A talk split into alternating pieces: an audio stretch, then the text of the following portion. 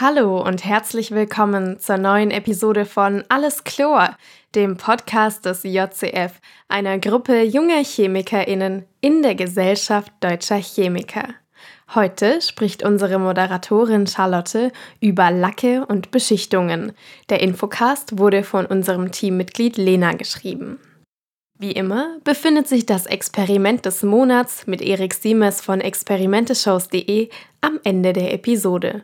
Und bis dahin wünsche ich viel Spaß.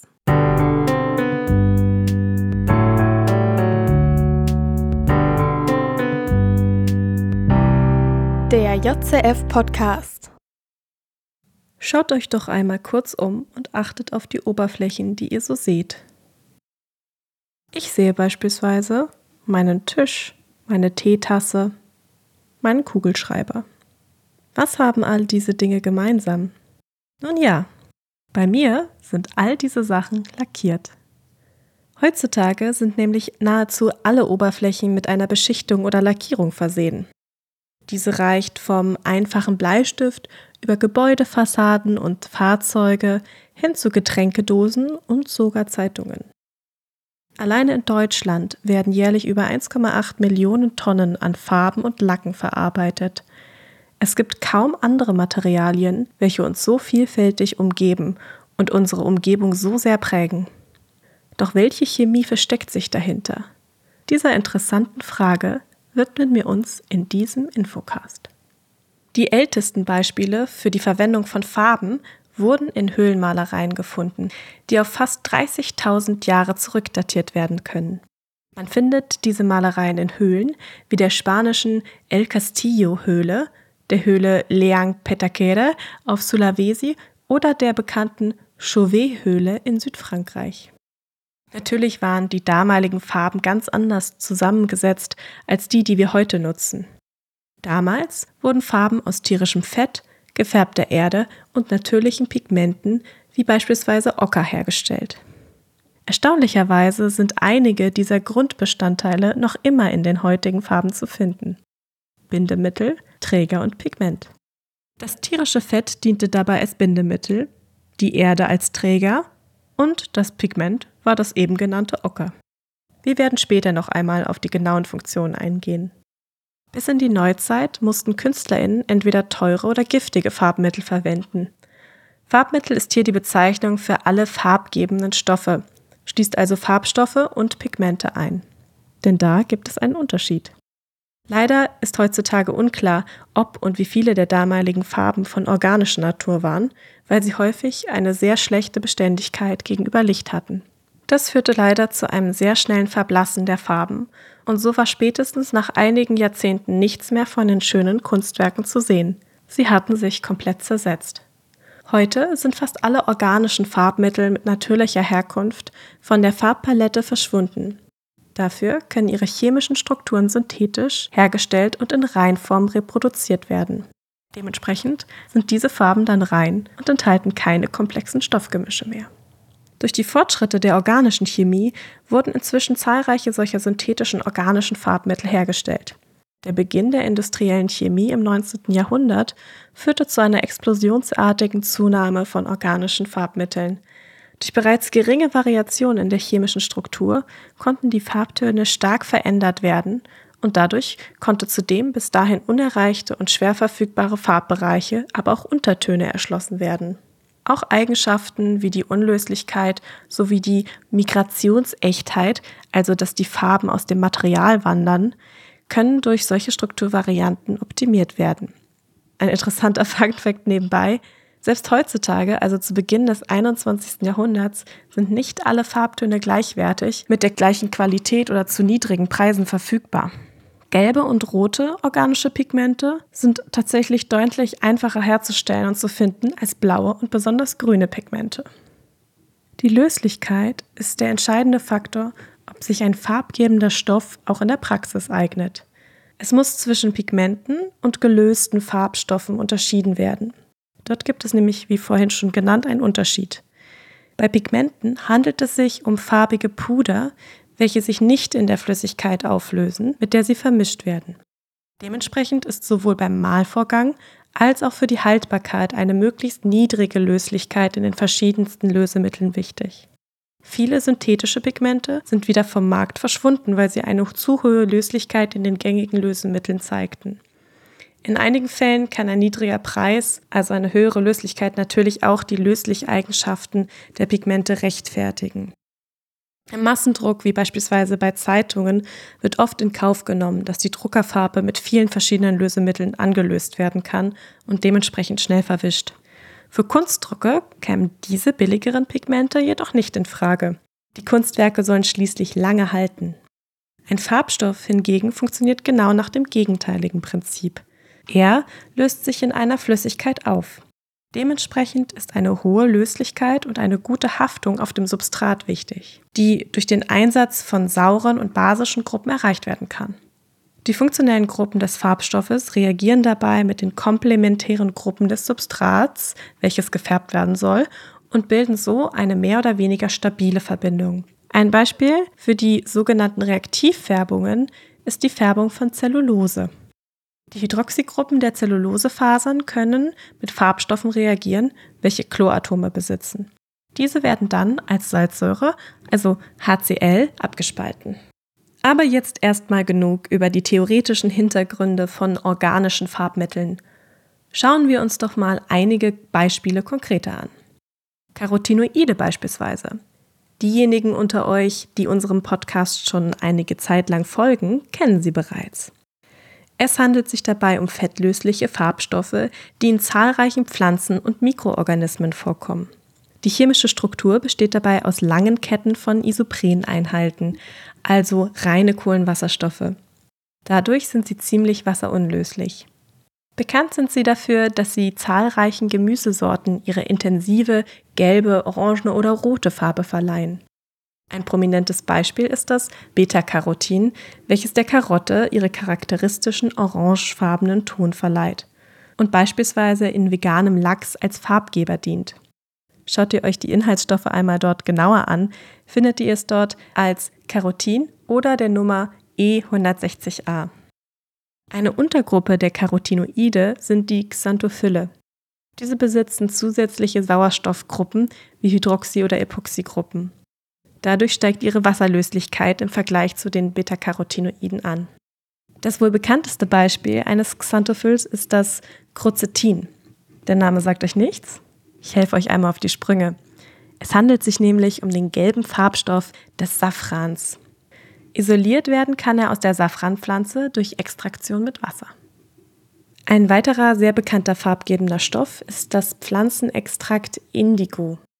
Ihr habt sicherlich schon einmal davon gehört, denn es ist eines der ältesten bekannten Farbmittel überhaupt und liefert blaue und violette Farbtöne. Bereits um 1500 vor Christus wurden bei den ägyptischen Mumien Indigofarbtöne in Form von gefärbten Tüchern gefunden. Noch bis heute wird synthetischer Indigo in Künstlerfarben, vor allem in Aquarellfarben, eingesetzt. Es ist weder Öl noch wasserlöslich und somit unmittelbar als Pigment benutzbar. Das rote Indigo-Derivat Purpur oder auch 6,6-Dibrom-Indigo ist besonders bekannt und galt schon damals als Synonym für Luxus, da es aufwendig aus der Purpurschnecke gewonnen werden musste. Als Referenz, für ein Gramm Purpur wurden ca. 12.000 Schnecken benötigt. Aber es müssen nicht immer so viele Schnecken sterben und das Pigment muss dementsprechend auch nicht mehr so teuer sein. 1909 entdeckte der deutsche Chemiker Paul Friedländer die Struktur des Purpur und heute kann es auch synthetisch hergestellt werden. Indigo, in dem Fall der präzise Farbstoff Indigotin, wird in der Textilindustrie zum Färben von Jeans verwendet. Der Prozess des Indigo-Färbens ist tatsächlich ganz faszinierend, da der Farbstoff zunächst eher gelblich ist und erst durch Oxidation an der Luft seine intensive blaue Farbe entwickelt.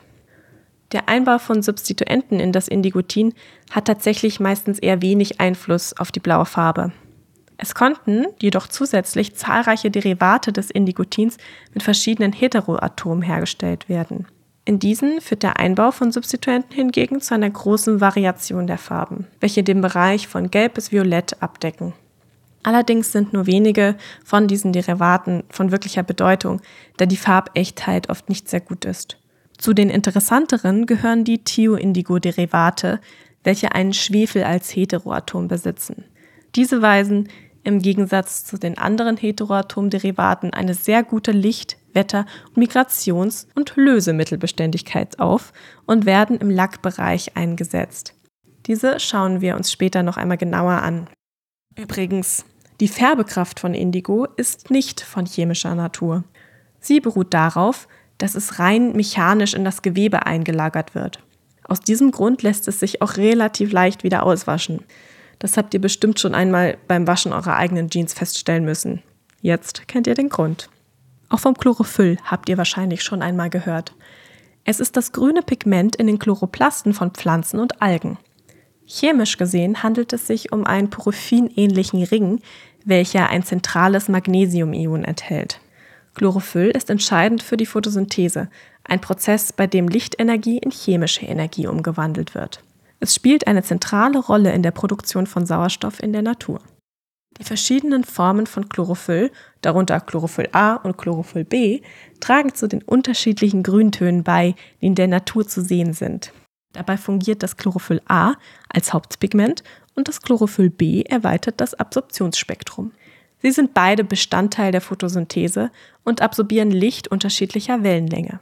Solltet ihr euch mehr für dieses Thema interessieren, dann hört euch auf jeden Fall unsere Episode Alles Chlorophyll an. Dort werden auch die Carotinoide noch einmal in anderem Kontext erwähnt. Im Gegensatz zu Farben wurden Lacke erst vor 4000 Jahren erstmals in Europa genutzt. Dabei haben die BewohnerInnen ihre Unterkünfte mit einer Schicht aus gebranntem Kalk versehen, um diese zu schützen und zu dekorieren. Anfangs bestanden diese Urlacke aus natürlichen Harzen und Ölen. Dabei konnten mit reinen Harzen harte und glänzende Oberflächen erzeugt werden, welche sich jedoch auch als spröde herausstellten. Der Zusatz von Ölen machte die Lackschicht elastischer und somit auch länger haltbar. Natürliche Öle und Harze, so wie sie damals eingesetzt wurden, haben heutzutage als alleinige Lackbindemittel nur noch eine untergeordnete Rolle. Inzwischen wurden sie von den synthetischen Polymeren oder auch Kunstharzen abgelöst. Diese werden auf Basis der gleichen grundlegenden Reaktion hergestellt wie gängige Kunststoffe. Wie unterscheiden sich Polymerisationskunststoffe wie Polyethylen oder Plexiglas denn nun von Acrylatharzen? Wir werden ja wohl kaum die gleichen Kunststoffe an unsere Wände streichen, wie die, aus denen wir trinken. Der größte Unterschied liegt tatsächlich in der unterschiedlichen Molmasse. Die Molmasse von Lackharzen ist dabei etwa sechs bis zehnmal kleiner als die von Kunststoffen, und ihre Ketten sind also deutlich kürzer. Dies erleichtert vor allem die Handhabung. Eine niedrigere Molmasse heißt kleinere Moleküle und somit auch eine niedrigere Viskosität. Dadurch lassen sich die Stoffe leichter verstreichen und verstopfen auch keine Spritzen. Viele Lackharze sind nämlich bereits ohne Verdünnung mit einem Lösemittel flüssig genug. Nutzt man längere Moleküle, wären diese ohne Lösemittel zu zähflüssig oder sogar zu fest, wie es bei den gängigen Kunststoffen der Fall ist. Üblicherweise bestehen Lacke aus drei Komponenten. Wie schon vorhin gesagt, einem farbgebenden Stoff, einem Lösemittel und einem Bindemittel. Bei dem farbgebenden Stoff handelt es sich im Zusammenhang mit Lacken meist um Pigmente. Diese werden zugesetzt, um den Anstrich die Farbe zu verleihen, die gewünscht ist. Schließlich sollte nicht alles farblos lackiert werden. Über die verschiedenen Farbmittel, die eingesetzt werden können, haben wir vorhin ja schon etwas ausführlicher gesprochen. Im Gegensatz zu Farben werden Lacke zur Beschichtung verwendet. Die meisten dieser Beschichtungsstoffe sind vor ihrer Verarbeitung flüssig. Zu den Beschichtungsstoffen gehören natürlich die Lacke, aber auch andere Stoffe wie beispielsweise Spachtelmassen. Um Lacke verarbeitungsfähig zu machen, müssen ihnen teilweise organische Lösemittel zugesetzt werden. Es gibt nämlich auch Lackharze, welche ohne zusätzliches Lösemittel nicht dünnflüssig genug sind. Dabei werden spezielle Lacklösungsmittel eingesetzt, um die Viskosität zu verringern. Nach dem Lackieren verdunsten diese und der Lack härtet aus. In den letzten 50 Jahren haben solche lösemittelhaltigen Systeme jedoch an Bedeutung verloren. Heute werden eher wässrige Systeme, welche auf Dispersionen beruhen, verwendet. Dementsprechend handelt es sich dann bei dem Lösungsmittel einfach um Wasser und die anderen Stoffe sind nicht gelöst, sondern fein verteilt. Bindemittel sind der wichtigste Bestandteil eines jeden Lackes. Sie bilden nach dem Trocknen und Aushärten des Lackes den harten und beständigen Film auf dem Untergrund. Der weitere Zusatz von verschiedenen Additiven ist unverzichtbar. Heute werden eher wässrige Systeme, welche auf Dispersionen beruhen, verwendet. Dementsprechend handelt es sich dann bei dem Lösungsmittel einfach um Wasser und die anderen Stoffe sind nicht gelöst, sondern fein verteilt. Man kennt sie auch als wasserbasiert. Bindemittel sind der wichtigste Bestandteil eines jeden Lackes. Sie bilden nach dem Trocknen und Aushärten des Lackes den harten und beständigen Film auf dem Untergrund. Der weitere Zusatz von verschiedenen anderen Additiven ist unverzichtbar, da sich mit ihnen die Eigenschaften sehr gut variieren lassen. Dabei müssen meist nur geringe Konzentrationen zugegeben werden. Beispielsweise verhindert der Zusatz von UV-Absorbern die schnelle Zerstörung von Lackoberflächen durch UV-Strahlung. Durch Antioxidantien wiederum kann die Hautbildung von luftsauerstoffhärtenden Lacken durch vorzeitiges Antrocknen verhindert werden und je nach Art oder Verwendungszweck können auch Bestandteile fehlen. Beispielsweise enthält ein Klarlack keinen farbgebenden Pigmente und ein Pulverlack enthält, wie der Name schon verrät, kein Lösungsmittel. Die Herstellung eines Lackes aus einem farbgebenden Stoff, einem Lösungsmittel und einem Bindemittel ist ein rein mechanischer Prozess. Die einzelnen Komponenten der Rezeptur werden homogen miteinander vermischt und dispergiert, ohne dass chemische Reaktionen stattfinden. Sie werden also im meist wässrigen Medium verteilt. Dieser Fertigungsvorgang wird als Grundauffertigung bezeichnet. Dabei werden zunächst alle Komponenten der Lackrezeptur als Rohstoffe eingesetzt.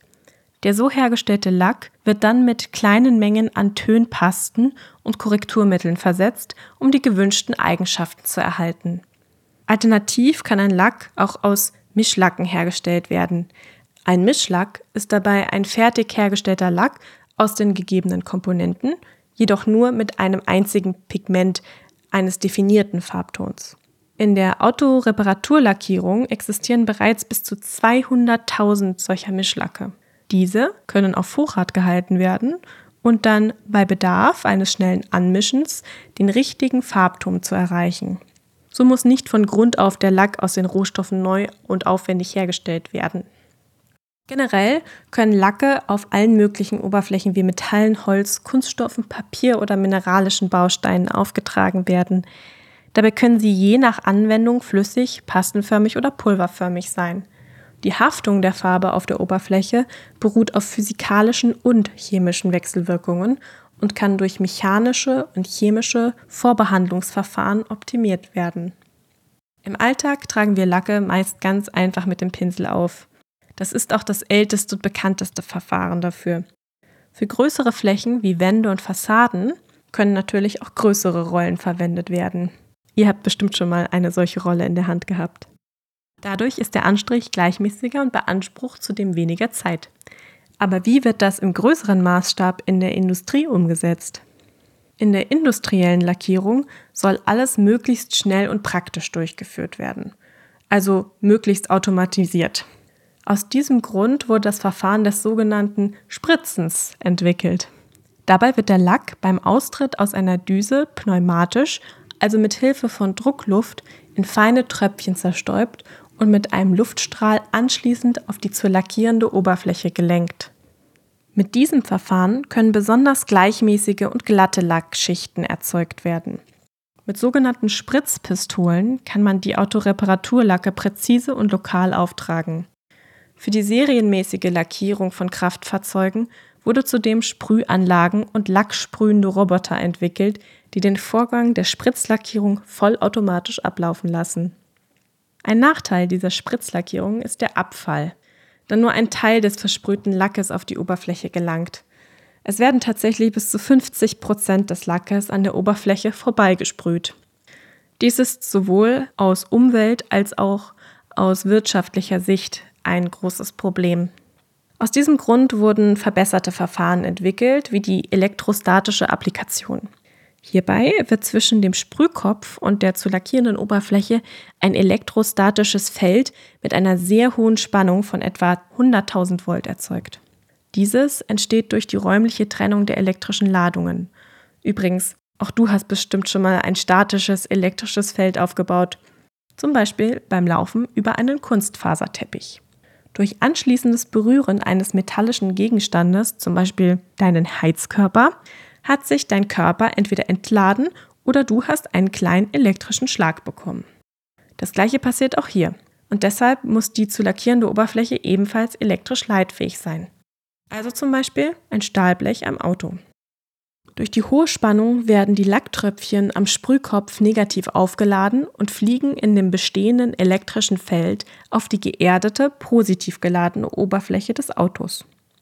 Mit dieser Methode gelangt jetzt immerhin über 80 Prozent des Lackes auf die Oberfläche, nämlich auch auf die Bereiche, die zwar nicht direkt vom Sprühstrahl erreicht werden können, aber noch durch die Feldlinien des elektrischen Feldes erfasst werden.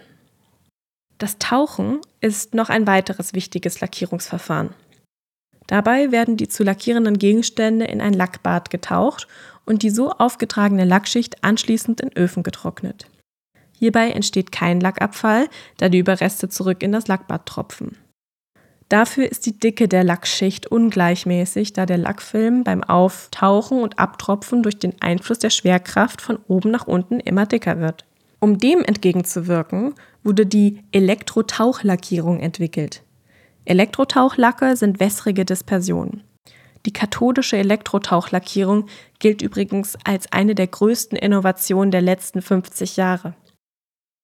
Die für den Lack verwendeten polymeren Harze besitzen Aminogruppen, die durch Neutralisation mit Säuren wie Essig, Milch oder Ameisensäure in ihre Salze überführt werden.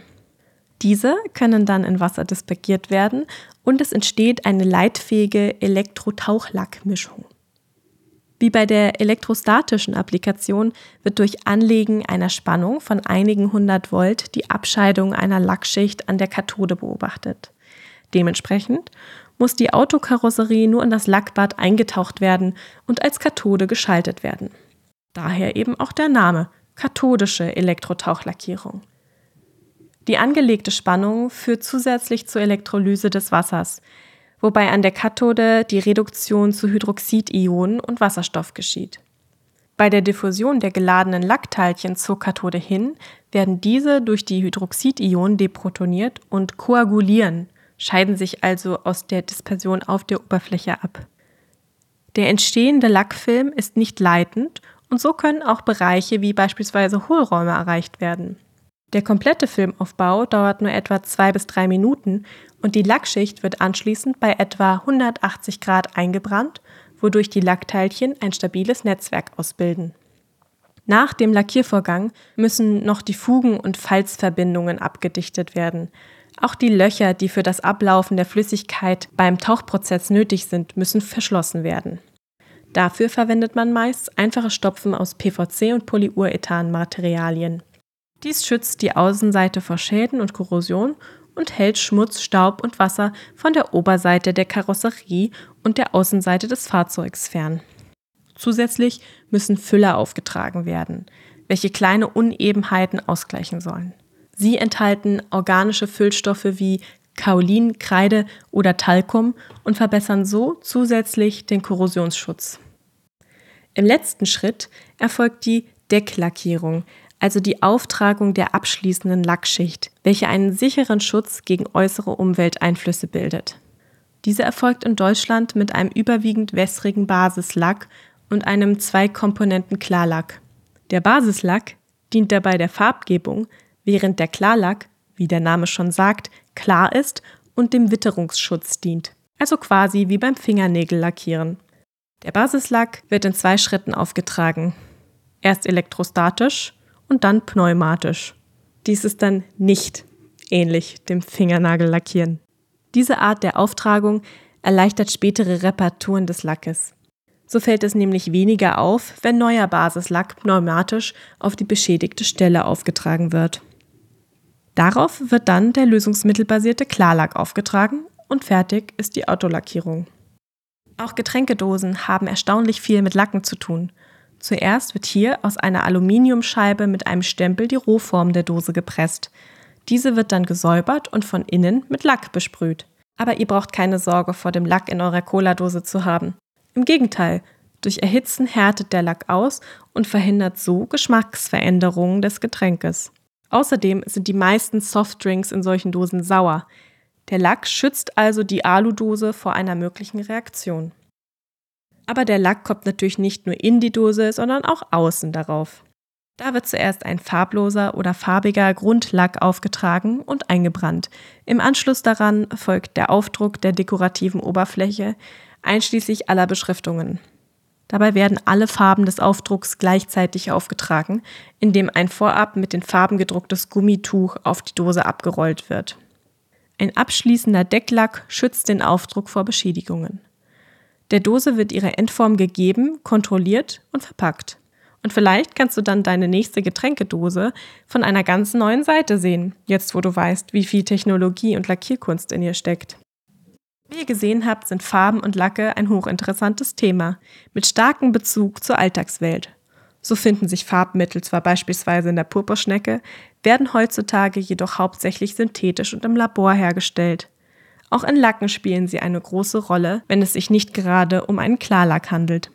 Zum Aufbringen eines Lackes wurden inzwischen zahlreiche verschiedene Methoden entwickelt, wobei die Elektrotauchlackierung zu einer der größten Innovationen zählt. Und wenn ihr das nächste Mal um euch schaut und etwas Farbiges entdeckt, so wie ich am Anfang, dann ist hoffentlich bei euch auch alles Chlor. Vielen Dank, Charlotte und Lena, für den tollen Infocast. Nun übergebe ich an Erik Siemes von experimenteshows.de und zurück an Charlotte für das Experiment des Monats. So, und nachdem wir jetzt so lange nur einer einzigen Stimme zugehört haben, kommt es wieder zum Dialog, denn es kommt zum Experiment des Monats. Da, da, da, da, da. und heute ist es schon ganz bunt. Du hast deine bunten Lichter hinter dir an. Mhm. Das ist das, was ich immer sehe, wenn ich mit Erik aufnehme. Aber bei dir vorne am Tisch steht auch schon ein Wasserbad und kleine farbige Röhrchen. Du erklärst mir bestimmt gleich, was das alles ist. Hallo Erik. Hallo Charlotte. Da ich wusste, dass du ja sehr viel Gefallen immer an den Farben hast, habe ich dir natürlich noch etwas mehrfarbiges mitgebracht.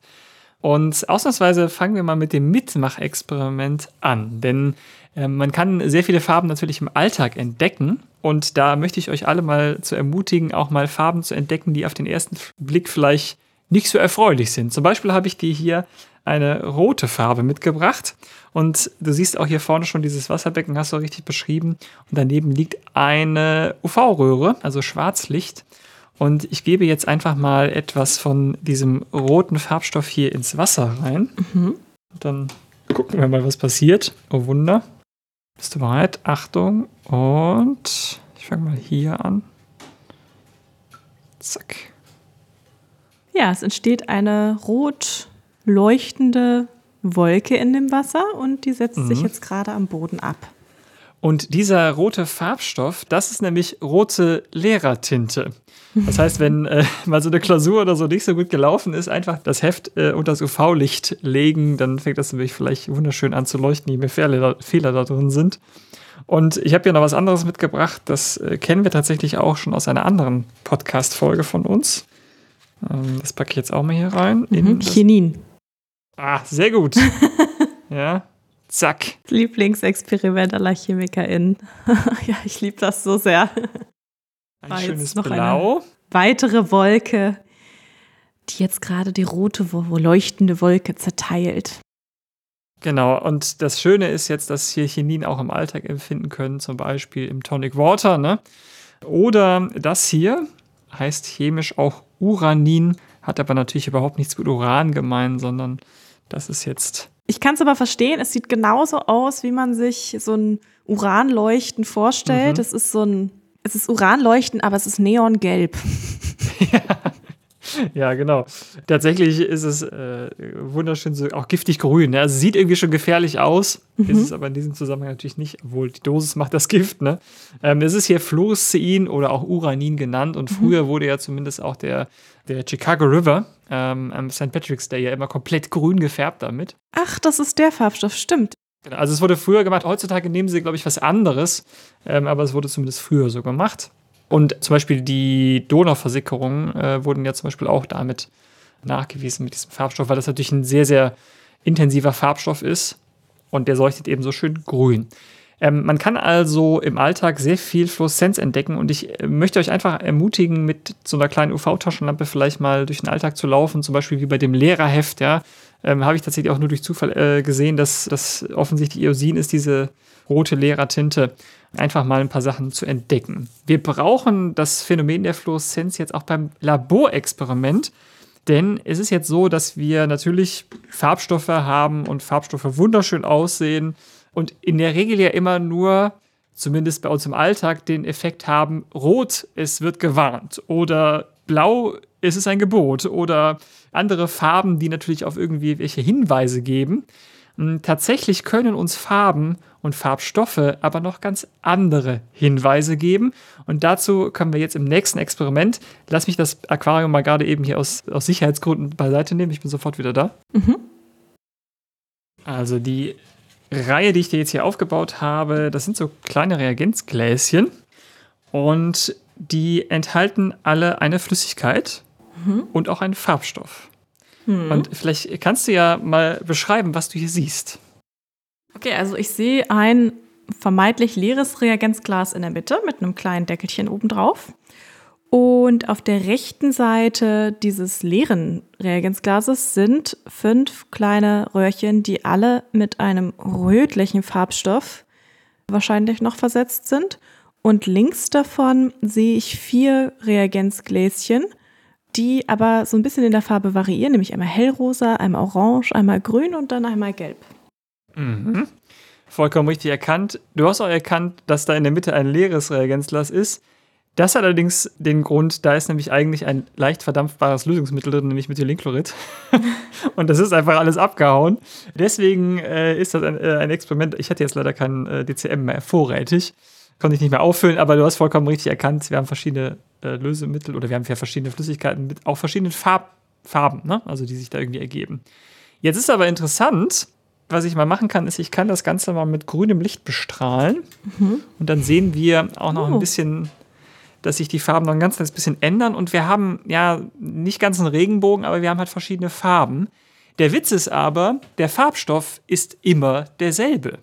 Es handelt sich nämlich hier um Nilrot und Nilrot ist eigentlich, zumindest wenn man das in Wasser löst, ist sich sehr, sehr schlicht. Mhm. Ähm, in Alkohol ist das eigentlich eher so eine rötliche Farbe, aber offensichtlich, je nachdem, in welchem Lösungsmittel man den löst, hat er eine andere Farbe. Mhm. Ähm, und dieser Effekt, der hat auch einen Namen, das nennt man Solvatochromie. Also, ne, je nachdem, wo es gelöst Solvenz äh, ist, ist, hat das eine andere Farbe, Chromos. Und das Spannende ist jetzt, dass uns der Farbstoff sozusagen anzeigt, um welches Lösemittel es sich handelt. Ah, okay. Wir gehen jetzt hier ähm, durch verschiedene Lösemittel durch. Also wir gehen auf der einen Seite hier, äh, auf dieser Seite, wo es sehr rot ist, das ist Methanol. Ja. Also auf der für mich rechten Seite. Genau, es ist äh, intensiv rot. Wir gehen dann, äh, werden dann immer ein bisschen unpolarer. Wir haben hier in der Mitte haben wir Aceton, hätten wir DCM und auf der anderen Seite haben wir sowas wie Dekan, also so ganz ähm, apolare Lösungsmittel, ne? lange Kohlenstoffketten. Das Spannende ist also, dass je nach der Polarität des Lösungsmittels und also sozusagen auch der Dielektrizitätskonstanten, dem Epsilon, ne, haben wir eine unterschiedliche Polarität und dann sorgt das dafür, dass hier offensichtlich die Wechselwirkung zwischen den Farbstoffmolekülen mit dem Lösungsmittelmolekül und auch der Lösungsmittelmoleküle untereinander hier für eine andere Farbe sorgen. Und diesen Effekt können wir natürlich wunderbar ausnutzen, zum Beispiel analytisch, um rauszufinden, was für eine polare Umgebung haben wir denn zum Beispiel? Mhm. Da sorgt dann äh, dieser Farbstoff für Niederrot. Wunderschönes Experiment und am Anfang ein bisschen irreführend, weil man denkt, es könnten vielleicht andere Farbstoffe sein, aber nein, es ist immer derselbe. Also tatsächlich hier nicht der Farbstoff als Warnhinweis oder äh, einzelne Farbe, sondern hier gibt der Farbstoff selber dann auch eine Information weiter. Das ist doch spannend, oder? Ja, total. Ich habe ja tatsächlich meine Bachelorarbeit mit Nilrot sehr viel gearbeitet. Aha. Es wird nämlich als Fluoreszenzmarker auch genutzt. da habe ich genau. nämlich diese Solvatochromie auch genutzt, dass sich mein Protein dann entfaltet hat und dann eben dem Wasser ausgesetzt war und daher eine andere Farbe und eine andere Fluoreszenzverschiebung hatte. Ah, ja. sehr schön. Hätte ich mir also fast denken können. ganz passend, ist doch super. Genau, also ist auch äh, Gegenstand ganz aktueller Forschung, ne, wie du sagst, man kann sozusagen Polaritäten auch in weichen Medien, ob das jetzt Zellen sind oder verschiedene andere Dinge, ne, kann man Polaritäten abchecken und dann sich mit dem Mikroskop zum Beispiel anschauen. Ja, sehr schön. Und das war das Laborexperiment. Mitmachexperiment hatten wir zu Beginn. Und ansonsten wünsche ich dir nur eine wunderbare, farbenfrohe Woche und einen farbenfrohen Monat. Ja, so langsam wird es ja wieder heller. ja, zum Glück. Alles klar. Dann äh, bis zum nächsten Mal, Charlotte. Bei mir ist sowieso alles klar. Tschüss, Erik. Schöne Woche dir. Ciao. Ciao, ciao. Vielen Dank, Erik, und vielen Dank, Charlotte, für die tollen Experimente. Besucht Erik gerne auf seiner Website experimenteshows.de oder folgt ihm auf den gleichnamigen Instagram- oder X-Profilen. Auch uns dürft ihr sehr gerne auf Instagram oder X unter dem Handle @alleschlor folgen. Auf unserer Website podcast.jcf.io könnt ihr auch Kommentare zu den Episoden verfassen. Unsere Quellen und weitere Informationen zum Thema Lacke und Beschichtungen findet ihr in der Episodenbeschreibung. Und in der nächsten Episode sprechen wir mit einer Person, die vor keiner Gefahr in der Chemie zurückschreckt. Ihr seid gespannt? Ich auch. Und bis dahin ist hoffentlich alles Chlor.